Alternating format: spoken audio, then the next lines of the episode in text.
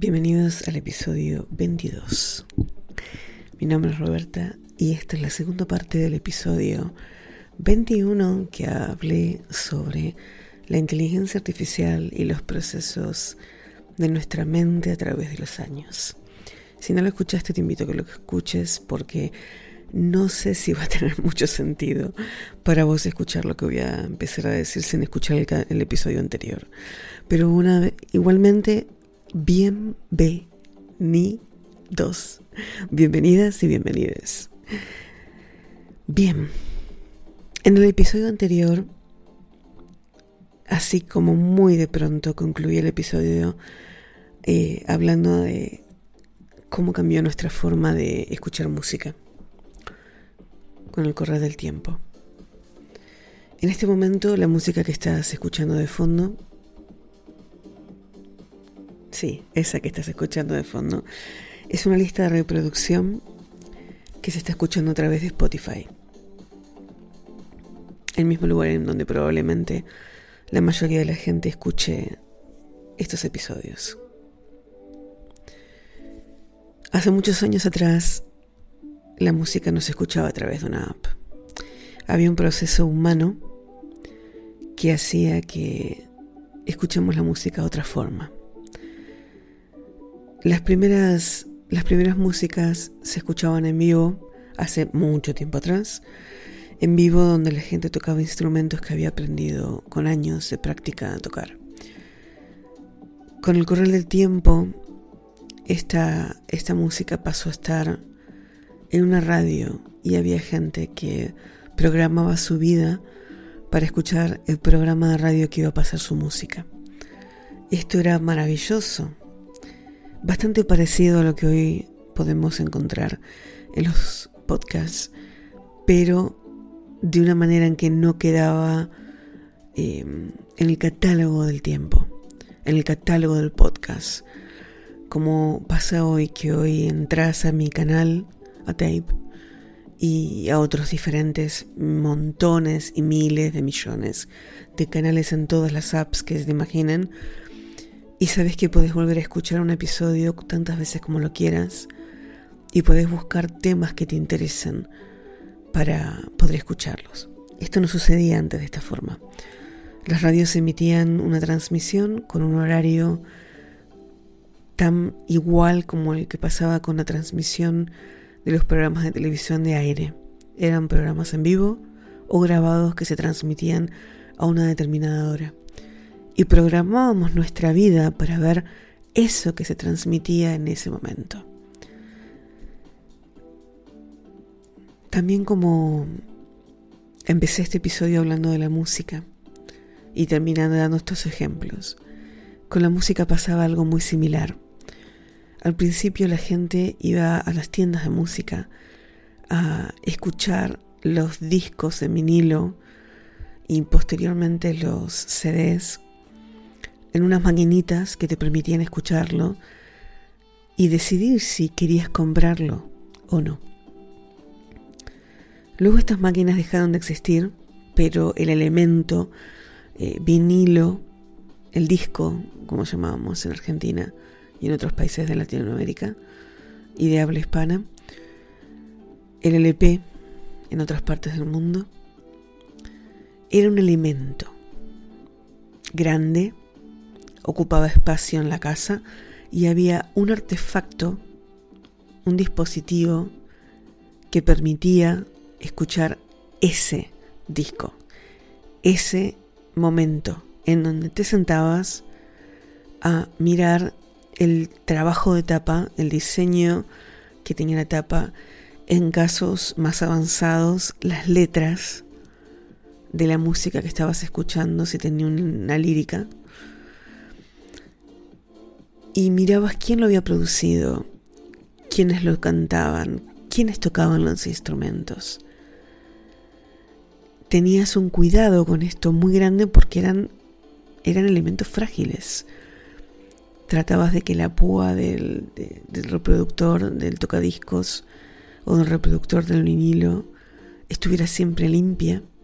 Y a mucha gente especializada en el tema guardaba los vinilos en, en fundas para que esto no se echara a perder o no se volviera viejo. Al principio los vinilos eran de pasta, luego se hicieron un material que no sé el nombre ahora. Seguramente Poli me estás escuchando esto y me quieres matar porque no averiguo el nombre. Perdón, Poli. o alguna otra persona especializada en vinilos me va a querer matar, pero ya no son de pasta, no son tan pesados. Pero si el vinilo se te caía, se rompía. Hoy si se te cae no sé si se rompe, pero se puede dañar. Pero era un producto que ibas a comprar porque te encantaba todo lo que había en él. En algunas ediciones salían vinilos que eran de colores diferentes al típico vinilo negro. Tenían colores, manchas y determinados dibujos. Era fascinante ir a buscarlos.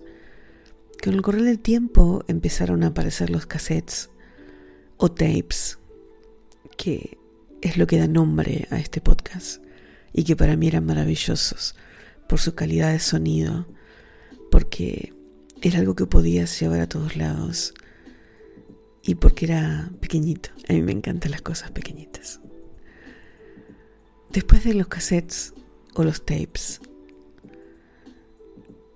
que aparecieron de diferentes colores, diferentes formatos, de diferente duración, con diferentes estilos en la cinta magnética que tenían, porque tenían determinada fidelidad, aparecieron los CDs.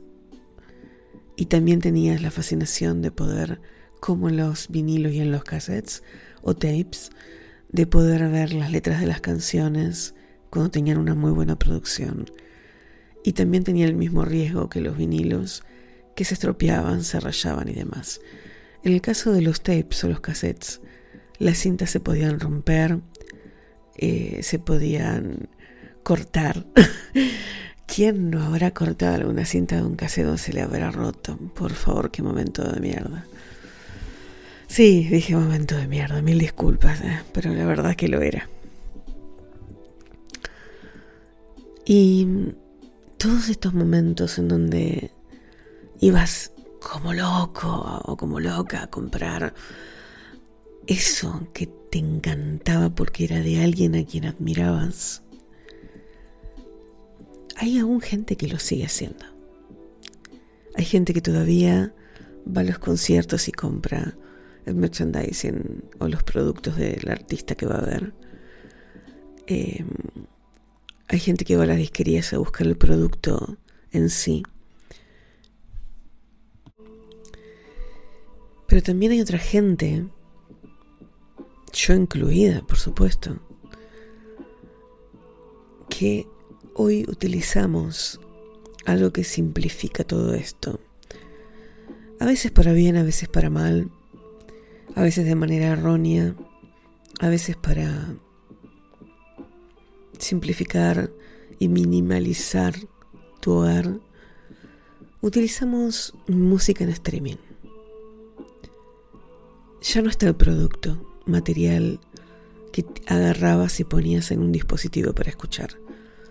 De hecho, armamos, estaba hablando con una amiga hace unos días sobre esto, armamos listas de reproducción con determinados temas, canciones que nos interesan.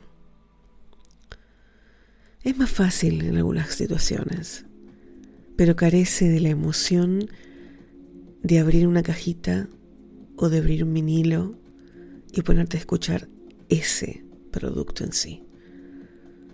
Hay como un proceso cerebral en donde estamos todo el tiempo metiendo información nueva en la cabeza y no damos posibilidad de aburrimiento, no damos posibilidad a parar de pensar, a, pasar, a parar de tener información y de meter información.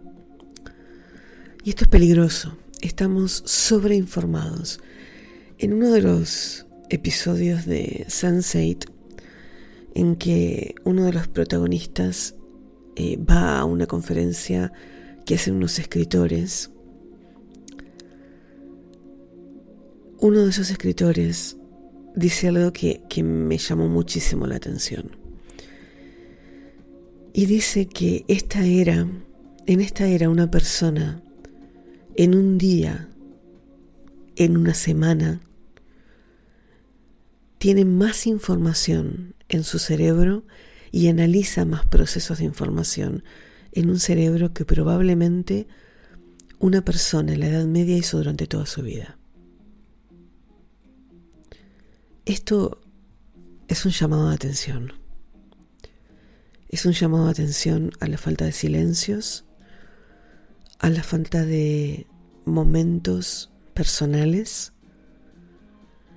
Es un llamado de atención a cuánta información manejamos hoy. Si tenemos en cuenta las personas que miran las noticias en las redes sociales, si tenemos en cuenta las redes sociales en sí mismas, si tenemos en cuenta, como dijo Pablo Mazurier en uno de los episodios de Animal de Compañía de Poliflores, la infoxicación que hay, infoxicación.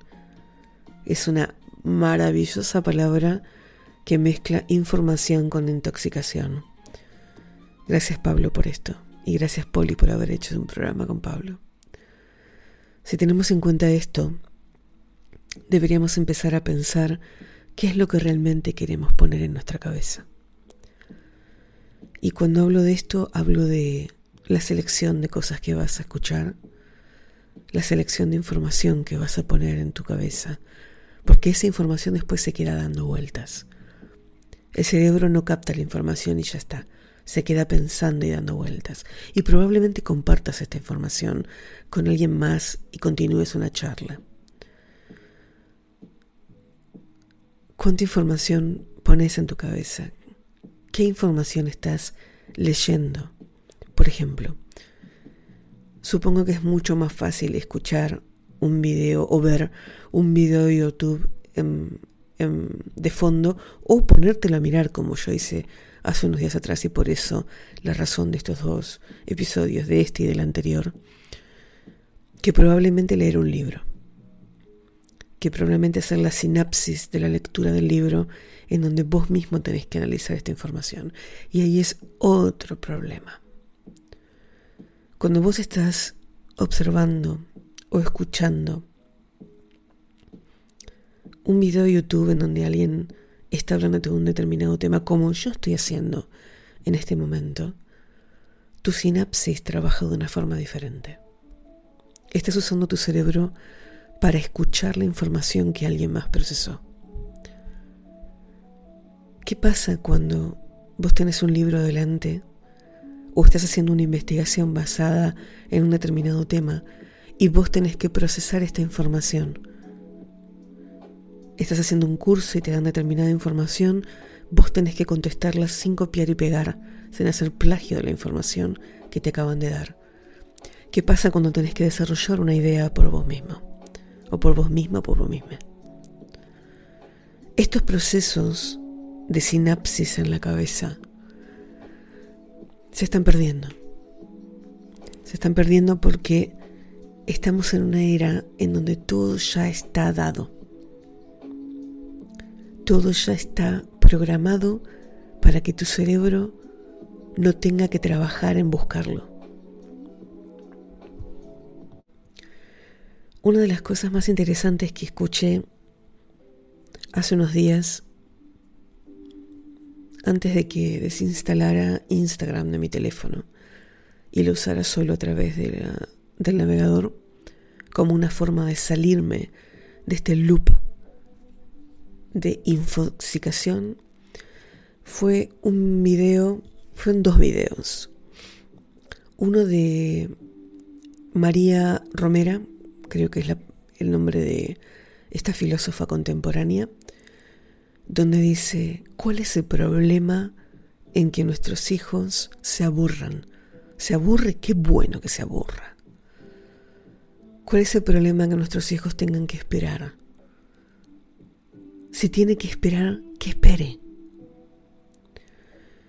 Estamos en un momento en que, en una era en que todo es inmediato en la era del el amor en los tiempos de las dating apps, de las aplicaciones de citas, en donde una persona arma un perfil virtual Y hablo de este tiempo, no de las citas de hace 20 años, en las páginas de citas de hace 20 años.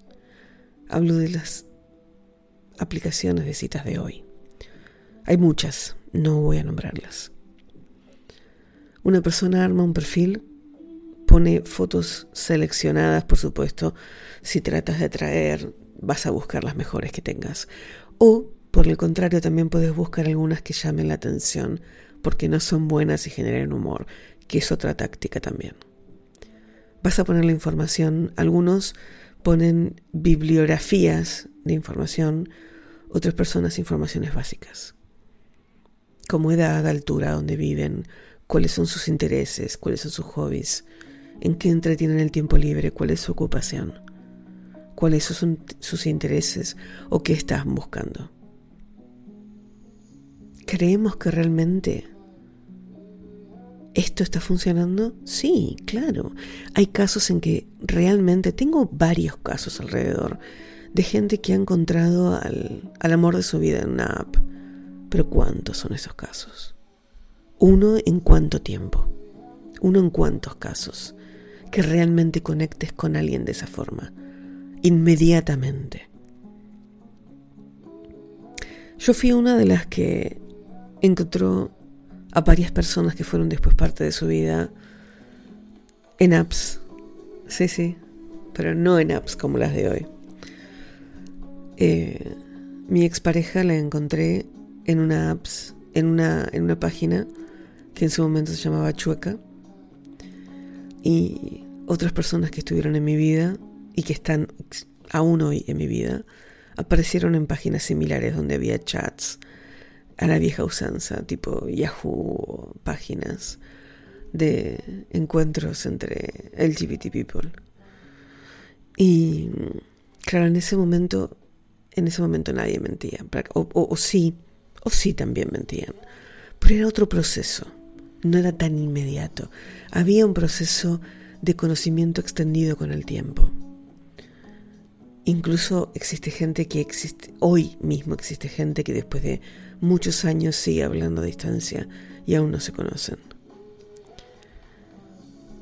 En el día de hoy las cosas son distintas. Hoy parece ser que la gente busca esto como un modo de no de no buscar de otra forma. Es como todo inmediato. Publiqué un post y quiero que ya mismo ver cuánta gente lo miró, cuántos likes tiene, cuántos comentarios tienen, si interactuaron con este reel, eh, cuántas visitas tuve, cuánta gente miró esta historia, cuánta gente miró este post, qué comentarios hay. ¿Y qué pasa con la espera? ¿Qué pasa con el proceso del pensamiento? Me gustó alguien y quiero saber si ya hice match. De inmediato, inmediatamente.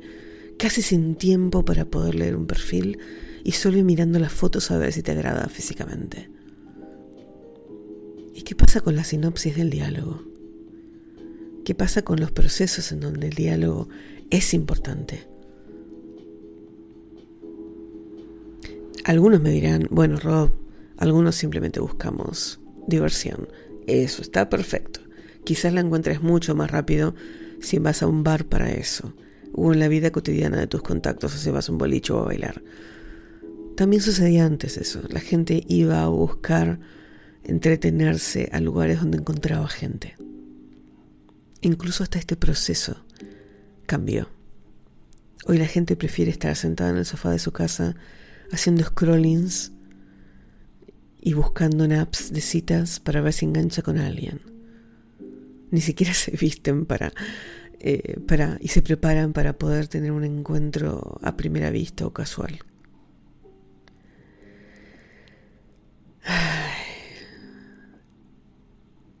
La caja boba. Hay gente que todavía mira televisión. Hay gente que tiene televisiones inteligentes en donde tiene lo mismo que tiene en su laptop, en su teléfono, en su computadora, en su tablet, en el, en el televisor. Tienen Netflix, tienen Spotify, tienen YouTube, tienen Amazon Prime, tienen Disney Channel, tienen todo, todo, todo accesible. Y prácticamente son muy pocas las personas que eligen sentarse a ver un programa o una película de televisión. Hoy tenemos acceso a catálogos.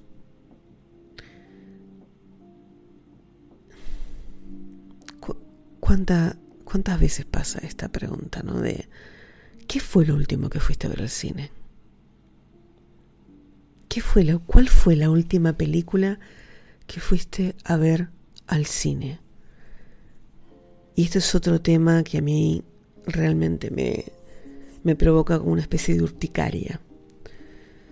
Vas al cine, elegís la butaca, y es raro que en el cine no haya algún mamerto tarado de turno que tiene el teléfono al lado, hablando por el teléfono, recibiendo mensajes, subiendo Instagram, Twitter o lo que sea en el medio de la película. Más de una vez tiré alguna cosa por la cabeza de alguien porque no entiendo para qué van al cine. Como si con todo el tiempo que tuvieran adelante de la pantalla no fuera suficiente. Existen publicidades y promociones dentro del cine que te piden apagar el teléfono. No es necesario. Estás en el cine. Silencia la maquinita de meter información. La última película que fui a ver al cine fue The Woman King. Habla de una historia de un reino de África la película está protagonizada por Viola Davis y si no la viste te la recomiendo. Fantástica. No tiene efectos especiales. No tiene digitalización. Está todo hecho realmente por ellos. Y es emocionante la película. Es maravillosa realmente. Y fue la última que fui a ver al cine. Me corrijo, no sé si después de esa fui a ver otra creo, si está escuchando Ivy, creo que Ivy fuimos a ver tarde después, ¿verdad? Sí, con Kate Blanchett. Corrijo, fui a ver Tar. No fue de mi mayor agrado. Iba a buscar otra película más relacionada con, con la música, pero estuvo bien. Kate Blanchett. Sí, sí. Para darle un cierre a estos dos episodios, estaría bueno que, si te interesó lo que estoy hablando, hagas una reflexión sobre inteligencia artificial versus era digital, para ir un poquito hacia atrás en el tiempo. La era digital hablo cuando tenías que apretar un botoncito, incluso un botoncito de plástico y, no había una pantalla donde era táctil. Eso es parte de otra era de la Esa es la era táctil. Vamos a saltarla y vamos a pensar qué pasa entre la era de la inteligencia artificial y la era de lo digital. Cuántos procesos mentales, físicos y diálogos se perdieron y procesos como el recordar un número de teléfono o mirar la hora en un reloj que no es táctil que tiene agujas. ¿Sabes cómo leer las agujas de un reloj? Paréntesis. Se hizo un estudio en varias ciudades importantes de Estados Unidos y se le preguntó a personas que de menos de 30 años si sabían leer un la hora en un reloj dentro de un subte, dentro de un metro, de un subway. Ninguno de ellos tenía la menor idea. Estamos hablando de un reloj. No hace tanto tiempo. Cierro paréntesis. Y otra reflexión sería, ya estás mucho más grande. Y si tienes a mano un papel y un lápiz o un cuadernito, baja, baja el cuaderno, escribí. ¿Qué cosas se te perdieron entre la era de la inteligencia artificial con la era analógica, como la que acabo de nombrar. Uno de los ejemplos es ese. ¿Qué cosas perdiste de tu cerebro, de tus formas, de tus modos de hacer la vida? El reloj, el reloj despertador. Bueno, teniendo en cuenta los sonidos que tenían los relojes despertadores, no sé si es mejor perderlos o no, pero estaba bueno esto de que no hubiera un cablecito o una radiación al lado de tu cabeza para marcarte la hora de despertarte, ¿no? Sí.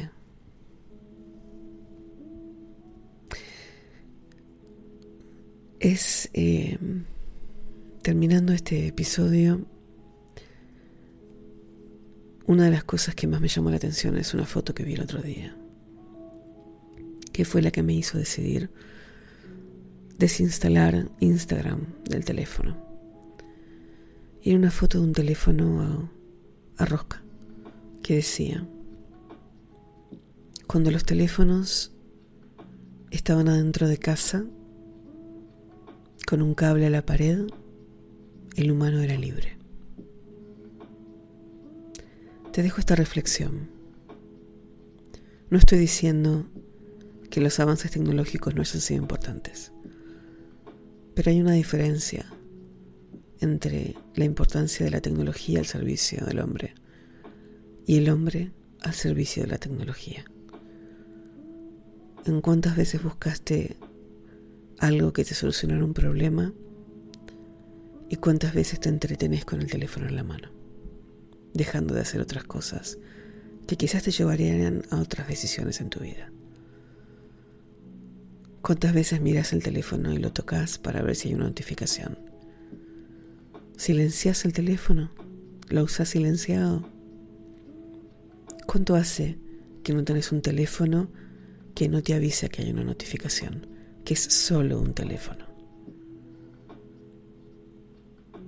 ¿Cuántos diferentes cargadores necesitas adentro de tu casa para cargar un dispositivo.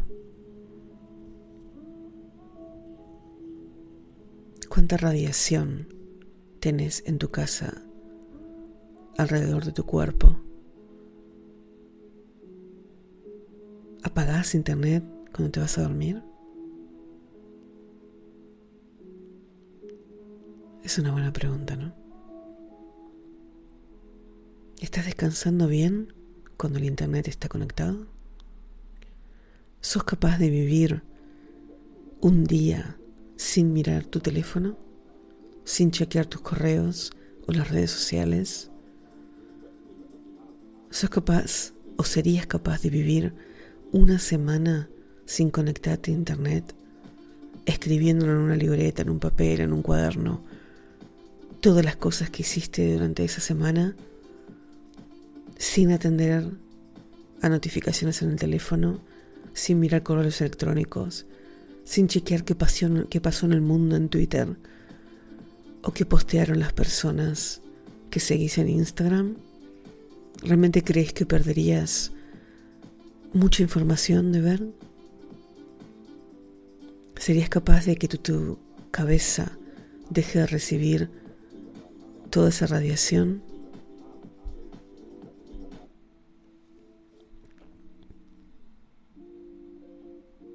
Serías capaz de escuchar música sin hacer lo que yo estoy haciendo ahora, que es cambiar de canción. ¿Serías capaz de volver a poner un vinilo, un cassette, o no escuchar una lista de reproducción en modo random? ¿Escuchar un disco completo de un autor, o de un intérprete, o de una banda? ¿Serías capaz de apagar todos tus dispositivos y simplemente escuchar un reproductor de CDs, de apagar internet, lo digo una vez más, ¿serías capaz de apagar internet por una semana?